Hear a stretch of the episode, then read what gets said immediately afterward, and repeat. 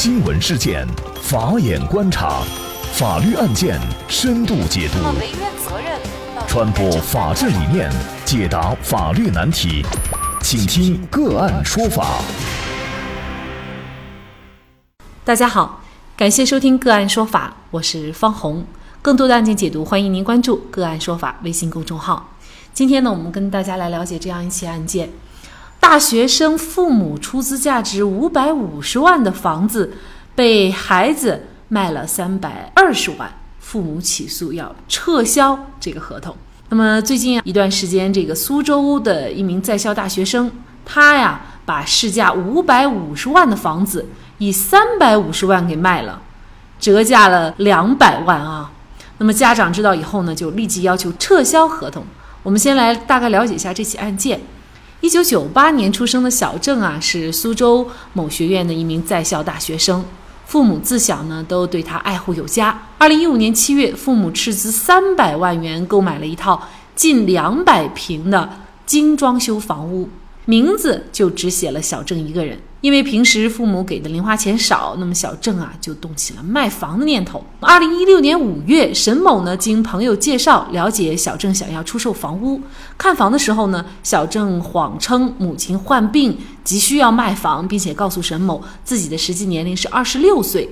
那么在商议房价的时候呢，小郑主动出价三百五十万，并且说呀自己可以再便宜一些。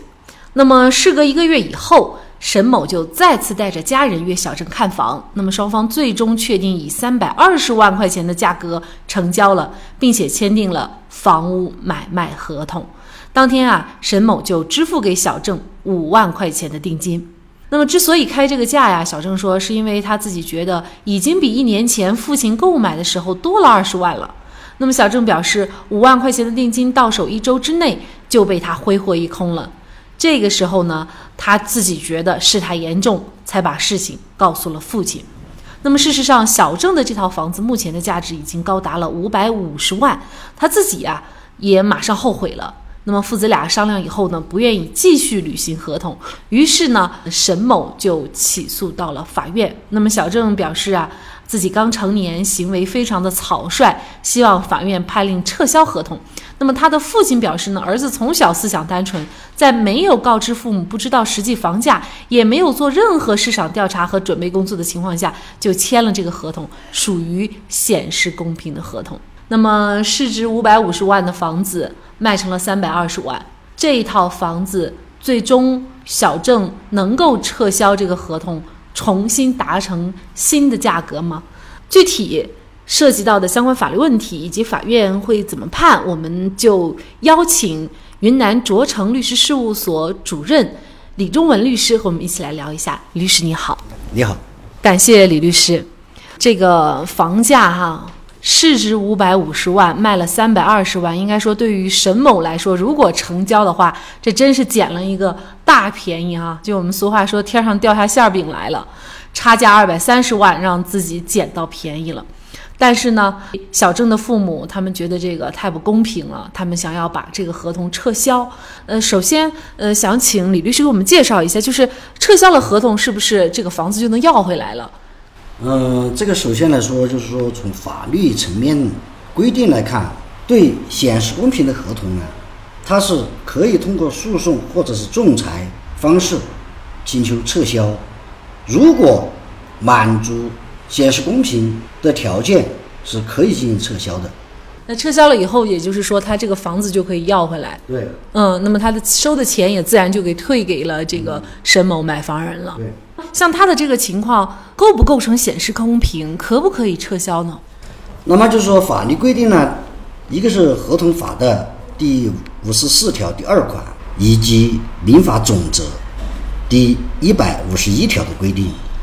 那么它的构成要件呢，那有这么四个，一个呢就是必须要有一方利用了对方危困或者是弱势地位这么一个行为。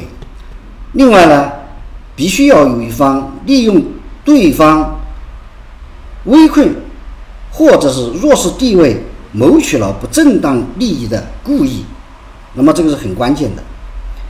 第三，那么就是利用危困弱势地位的行为呢，导致了一个法律后果，也就是呃显示公平的法律后果。那么这个法律后果的造成呢，就也就是说，双方进行交易的时候，这个时间点它是显示公平的。那么就是说，法院在衡量一个民事行为它是否显示公平，那么这四个要件是必备的，缺一不可可的。那么是在这个我们掌握的这个司法这个实践当中呢，嗯，法院对显示公平。为由，那么撤销交易行为的呢是保持慎重的态度。也就是说，如果四个构成要件，那么缺少一个，那么法院都不会对这个进行撤销。嗯，那么结合本案来说，它符不符合这个显示公平的四个要件？就显得格外重要了哈。嗯，那么您怎么来看这个案件？它符不符合这个显示公平的条件？从这个案件的情况来看呢，首先，小郑，他在这个交易行为当中呢，他已经是属于这个完全民事行为能力的人了。也就是说，我们通俗的讲法，他已经是成年人了，他有自己的独立的意思表示。此外呢，他在这个交易行为当中，这个三百二十万呃达成这个房屋的交易，就是从双方的这个交易行为的达成，也就是说我们法律上讲的邀约和承诺过程，那么是小郑首先有卖房的意愿，此外呢，报价和成交价之间并不存在明显的悬殊，另外呢，小郑。在这个交易行为当中呢，是虚构了他自己的年龄。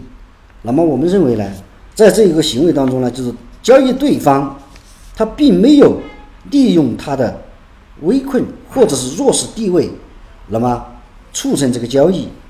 那么就是我们我们判断呢，就是说这个本案呢，不是属于一个呃显示公平可以撤销的合同。那么，在于我们很多的大众可能都会觉得，你这个价格明显是偏低，而且跟市场价差了两百多万啊！在我们大众眼里呢，感觉这个绝对是显示公平了。但是法律上他不这么认定啊。那么，作为小郑和小郑的父母，就没有其他的办法来主张房子不能够以这个价格来交易吗？这个案件我看了，他是双方签订了房屋的买卖合同，那么支付了五万的定金，也就是说。后续的款项没有支付，如果他不想卖卖这个房子，那么他可以呃承担违约责任。比如说是这个按照担保法的规定，他们是交付了定金五万，那么他可以双倍返还，也就是说给购房人十万。当然，这个合同当中有没有其他的这个违约条款，这个案件资料里面没有进行显示。那么，如果说他要反悔，也就是小郑这一方要。反悔的话，那么他要承担这个房屋买卖合同的违约责任，那么这样呢，有可能会挽回他的一部分经济损失。但是呢，也就是说，小郑他作为一个完全独立的民事行为能力人，也就是成年人，那么他要为他的这个法律行为。承担相应的法律责任，就说，即便他其实是个孩子，但是他已经年满十八周岁了，他就应该承担跟成年人一样的这样的一个法律后果。刚才您也提到违约金，呃，这个违约金或者违约责任的问题哈。那么假设他只需要承担十万块钱的赔偿的话，那么显然这个损失对他来说已经不算损失了，跟二百。多万来比啊，但是呃，目前我们看到相关案件，就是他没有从这个角度讲，不知道是因为这个合同当中是没有规定，还是呃什么原因哈。当然了，另外一方面，可能是不是也有一个诚信的原则，就是既然你已经跟人家白纸黑字签了字了，嗯，那么你就应该履约。那么，即便你想承担这个违约金，也不一定是能够得到法院的支持，是吗？对对对。那么，其实这个案子呢，就存在一个问题，就是现在很多父母呢会把。自己的这个购置的房产直接落到孩子的名下，那么这可能也就存在了像本案小郑这种风险哈。那么这种风险可以避免吗？这种风险呢，就是说从法律层面来讲，如果父母对子自己子女的行为，或者是对他的这个成长经历，在他单独读书期间没有这个充分的把控的这个能力的话，那么我的建议呢，就最好比如说购房这一类重大的资产呃共有行为呢，最好呢就是把父母的名字作为共有人写在房本上，这个是最有效的避免这个风险的一种措施。好，我们来看一下这个案件法院的一个判决。那么法院认为啊，双方协议成交价呢是三百二十万，但是呢，这个价格是小郑主动出价的情况下，双方议价形成的。在双方磋商的过程当中，作为购房人沈某没有欺诈、胁迫等行为，反而相反，小郑却故意编造年龄，谎称母亲生病来出售房屋。因此呢，法官表示。为了保护交易安全，尊重契约精神，本着维护社会诚信原则考虑，法院对于小郑提出的撤销房屋买卖合同的意见不予采信，判决双方签订的合同合法有效。小郑应该协助沈某将不动产过户。那么同时呢，在双方调解的过程当中啊，以显示公平为由撤销房屋买卖合同的意见不予采信。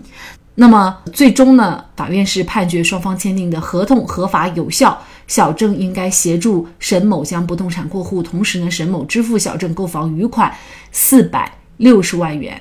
那么为什么最后是四百六十万元？因为沈某是自愿多给付一百多万元呢。如果沈某不同意多给小郑一分钱，那么法律上仍然是也不会支持小郑要撤销合同的诉讼请求，那么小郑也只能。把房子以三百二十万块钱卖出，那么应该说本案当中的购房人沈某也是非常厚道的一个人，因为他是主动愿意增加一百多万的购房款的。那么这个案件判决以后呢，双方当事人也就服判息送了。所以呢，由这个案件呢，我们必须要跟大家强调，就是市场行为是一种自由交易的行为，只要你白纸黑字签了名盖了章，想反悔就没那么容易了。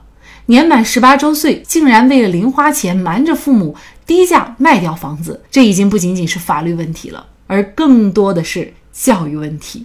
好，在这里再一次感谢云南卓成律师事务所主任李忠文律师。那也欢迎大家通过关注“个案说法”的微信公众号，具体的了解我们本期案件的图文资料以及往期的精彩案例点评。另外，您在生活工作当中遇到一些法律问题，都欢迎您通过添加幺五九七四八二七四六七幺五九七四八二七四六七这部电话号码的微信号向我们进行咨询和交流。给大家提供法律问题解答的都是我们节目邀请到的嘉宾了，他们都非常的资深、专业和负责任。感谢您的收听，我们下期节目再见。